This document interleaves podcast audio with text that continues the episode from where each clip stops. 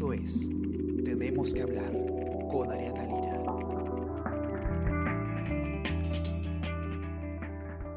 Hola a todos, muy buenos días. ¿Cómo están? Está con ustedes Ariana Lira y hoy tenemos que hablar del nuevo gabinete de ministros. Todos ustedes ya deben estar enterados de lo que ha pasado el día de ayer. Eh, por primera vez en casi 10 meses, eh, más de 9 meses, se renueva el, el, gabinete de ministros del presidente Martín Vizcarra. Eh, la última vez que ocurrió esto fue justamente después de la disolución del Congreso, eh, el año pasado, cuando el presidente Vizcarra eh, interpretó como que el Congreso les había denegado la confianza eh, cuando el primer ministro Salvador del Solar en ese entonces había presentado una cuestión de confianza por el método de elección de miembros del Tribunal Constitucional. Ustedes ya saben todos los eventos que llevaron a la disolución del Congreso y como saben también cuando el Congreso deniega, rechaza la confianza, eh, se produce la crisis total gabinete, ¿no? Y se renueva el gabinete entero. Como Vizcarra eh, interpretó que se le había rechazado la confianza de manera fáctica, él renovó su gabinete y puso a Vicente Ceballos, que es además eh, ha sido eh, quizás eh, su principal operador político durante el gobierno, lo colocó a él como primer ministro, renovó su gabinete de ministros y hoy en día, más de nueve meses después y faltando ya relativamente poco para que acabe el gobierno, se cambia todo el gabinete ministerial. Son 11 los nuevos ministros que asumen y Sebastián Ortiz, periodista de política del comercio, eh, ha cubierto el evento ayer, nos tiene en la nota el día de hoy que ustedes van a poder leer en nuestra web y en nuestra versión empresa y vamos a conversar un poco sobre este nuevo gabinete que está liderado por eh, Pedro Cateriano, que como ustedes bien recuerdan ya ha sido primer ministro en el gobierno de Ollanta Humala y no es cualquier cosa que lo hayan puesto a él. Vamos a conversar con Sebastián. ¿Qué tal, Sebas? ¿Cómo estás? Hola, Ariana, ¿qué tal? ¿Cómo estás? Buenos días a todos los lectores también. Buenos días, Sebas. Cuéntanos un poco eh, ¿Qué, qué, qué es lo que ha pasado días antes? ¿no? Tú en tu nota comentas que ya desde hace una semana se viene planeando eh, este, este cambio de gabinete de ministros. Sí, mira, el, el, el, último fin de semana hubo muchos rumores en torno también al, a la figura del señor Cateriano. El sábado en la noche ya se hablaba de que el señor Cateriano iba a asumir la, la PCM y recuerdo que ese, ese día yo lo llamé lo llamé a, a eso de las 7, 7, 7 y media de la noche el sábado para preguntarle si es que efectivamente él iba a asumir el, el, la presidencia del Consejo de Ministros. Y en ese momento el señor Cateriano eh, me indicó de que no, de que no había en ese momento un pronunciamiento, un ofrecimiento formal de Palacio de Gobierno. Entonces dijo... Ok, pero tampoco te lo descartó. No, no, o sea, me dijo, no, no me lo han ofrecido, no quiero este, ah. especular, pero ya ayer, ayer, a partir de ayer en la tarde ya la situación cambia, porque ayer también algunas fuentes señalaban de que ya había un acuerdo que ya el señor Cateriano había aceptado y ayer también cuando lo llamé nuevamente, cuando le mandé los mensajes, ya el señor Cateriano ya no respondió. Entonces también eso también, bueno, nos dio un, un, un, indicador de que algo pasaba, ¿no? Porque si hace unos días nos había contestado con total normalidad para descartar, ¿por qué ahora no? Entonces en el transcurso de las horas se fue, bueno, se fue, distintas fuentes fueron señalando de que efectivamente iba a ser el señor Cateriano hasta que el mismo señor Cateriano lo confirma media hora antes de la ceremonia de juramentación a través de su cuenta de Twitter, ¿no? Ahora, ¿por qué em, hay, hay, un tema que sería bueno también aclarar, ¿no? ¿Por qué se hace este cambio ministerial? Evidentemente, eh, durante la pandemia eh, se había desgastado bastante la imagen del ministro Ceballos eh, y también de otros ministros, ¿no? Pero eh, por qué se llega, digamos, a, una decisión políticamente tan importante que es cambiar a todo el equipo ministerial, o bueno, prácticamente a todo, ¿no? A la mayoría. Claro, mira, prácticamente se ha cambiado al, al 55-60% del gabinete ministerial. Hay, a mí me parece que hay tres, tres factores eh, básicos para este cambio. El, el primero era efectivamente el desgaste de los ministros, bueno, Ceballos, Zamora, Ariela Luna, si te das cuenta, estos tres ministros que han salido tenían pendientes eh, mociones de interpelación en el Congreso por el, por el manejo de sus sectores en el tema del COVID, en el manejo de la pandemia. Ese es uno. Dos, de que cuando el, el Congreso les da el voto de confianza a este gabinete, se lo da porque simplemente no quería pelear con el, con el Ejecutivo y no querían iniciar una gestión parlamentaria con, digamos, con un lenguaje coloquial con la pata en alto, ¿no? Muchos congresistas luego de dar el voto de confianza se salieron a decir de que pese a que no lo merecía, se lo habían dado, pero que se lo dieron porque no, son, no querían confrontar y no querían, bueno, traer al recuerdo al Congreso anterior. Ese es el 2. Y el tercero es porque ya se viene la última etapa del gobierno. El 28 de julio de este año comienza ya el último año de Vizcarra y bueno, ya no va a tener la facultad para, para disolver el Congreso, así que las cuestiones de confianza que vaya a presentar en un futuro en respaldo a algún tipo de reforma no van a tener tanto efecto como, como lo tuvieron durante las gestiones de Vicente Ceballos, de Salvador Solar y de César Villanueva. Entonces, ¿qué necesita un operador político? Una persona que también, bueno, sea respetada desde el lado del Parlamento. Y este me parece que es Cateriano, ¿no? Cateriano también hay que recordar que fue ministro de Humala en un momento difícil y en, también en la última parte del gobierno de Humala. Justo en una coyuntura preelectoral, cuando el Fujimorismo y el aprismo asociados tenían más o menos 40 congresistas, ¿no?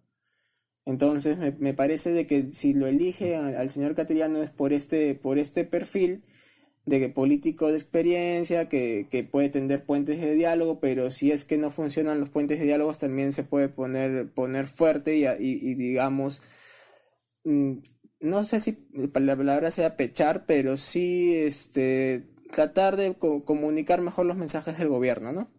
Claro, ahora, Cateriano no es, no es digamos, eh, no es un personaje cualquiera, ¿no? Es un personaje que eh, es eh, confrontacional, eh, es un personaje que además apoyó, como bien lo explicas tú, la disolución del Congreso el año pasado.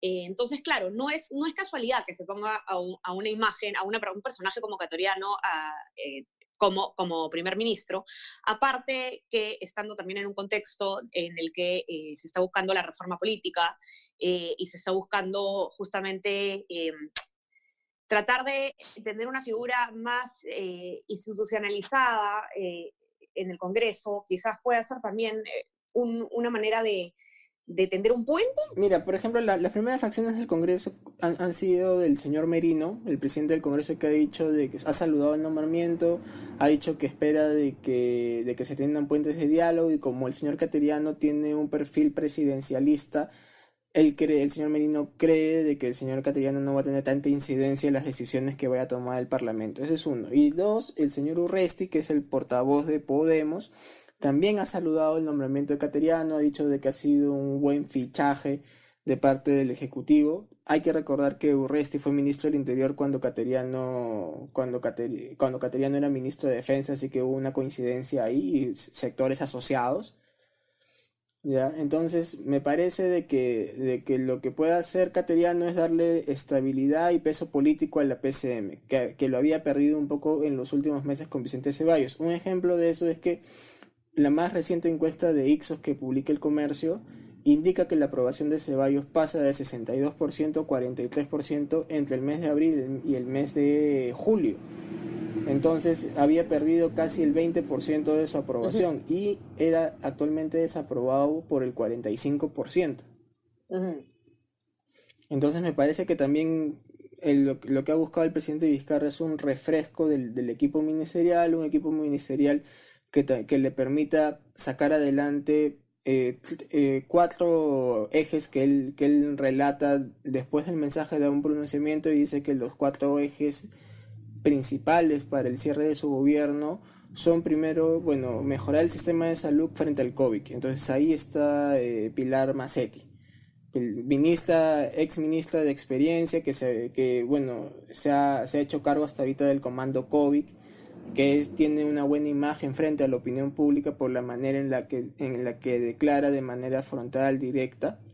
Dos, él eh, dice de que hay... De hecho, mucho, mucho se ha, este, perdóname que te interrumpa, mucho se hablaba de, de, que eh, digamos, para nadie ha sido una sorpresa que se ponga a Pilar Macetti de ministra de Salud. De hecho, era algo que muchos esperaban o, que cada vez que se especulaba, cuando se especuló que Zamora podía salir, se pensaba que iba a entrar este Macetti. Tú me recordabas, además, hace un rato que conversábamos de esta anécdota en la que el presidente Vizcarra, de casualidad, este, se equivoca y le dice ministra Macetti en vez de doctora Macetti. Sí, eso fue, digamos, me parece en abril, abril, comienzos de mayo, cuando Zamora tenía un, menos de un mes en el cargo.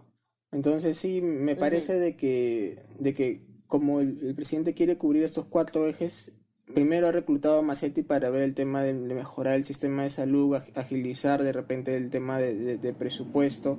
También, bueno, digamos que Zamora ha tenido la, carga, la carga de la crisis del sistema de salud. Durante su gestión ha sido que se ha visto que varios, varios hospitales han sido desbordados por la pandemia. Entonces ya yo tenía dos mociones de interpelación en el Parlamento, una de la Comisión de Salud, otra que estaban promoviendo congresistas de diversas bancadas. Creo que políticamente ya está, afectado. Y el segundo eje que menciona el presidente es el tema de educación y cerrar brechas. Y por eso me parece que mantiene al, al señor Benavides, que fue el ex jefe de la SUNEDO en educación él sí va a tener que ir al Congreso a responder el pliego interpelatorio por la creación de dos universidades. Y el, tercer eje que menciona es la reactivación económica y mantiene a María Antonieta Alba. Es bueno, es una buena señal que no haya cambiado la ministra de Economía porque también eso, eso da un mensaje al, empresariado y a los inversionistas eh, de cara a estos próximos meses que tienen que, ejecutarse el, el, plan de reactivación, ¿no?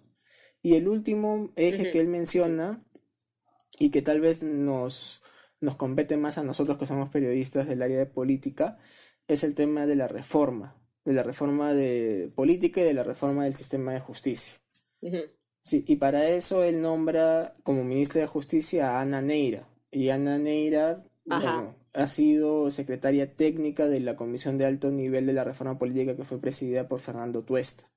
Entonces, justo Claro, es una, es una clara señal, ¿no? Eh, también, es, es decir, eh, está poniendo a alguien que ha estado encargada de las reformas que ahora se están debatiendo en el Congreso. Claro, y hay que Y que el presidente justamente busca impulsar. Claro, y hay que recordar de que la propuesta de la Comisión Tuesta en, en torno a la inmunidad no fue la eliminación, como algunas bancadas lo han propuesto en, en el Parlamento. Lo que propuso la Comisión Tuesta fue de que, de que la, el procedimiento de levantamiento de inmunidad no se vea dentro del propio Congreso, sino que pase a la Corte Suprema. Entonces, también por ese lado, de repente, cuando la ministra vaya o cuando le citen a la ministra a dar su punto de vista, seguramente va a recordar eso, ¿no? Y ahí se va a bajar un punto y se va a llegar a un punto de entendimiento entre ambos poderes, ¿no? Sobre el tema de inmunidad, ¿no? Que es lo, la última polémica del Parlamento. Correcto. Correcto, otros eh, nombramientos. Vamos a comentar entonces brevemente algunos de los otros eh, nuevos ministros. Eh, bueno, está Patricia Donaire, que ha asumido el MIDIS, Desarrollo e Inclusión Social. Como ustedes recordarán, ella ha sido congresista en el, en el último periodo, Sebas, además por fuerza popular, pero ella termina deslindando con el Fujimorismo. Sí, incluso ella en algún, creo que perteneció hasta tres bancadas o sea, Fuerza Popular, después estuvo un tiempo como independiente, recaló en Peruanos por el Cambio y ahí de Peruanos por el Cambio llega la bancada del señor Salaberry. Eso fue antes de la disolución del, del Congreso.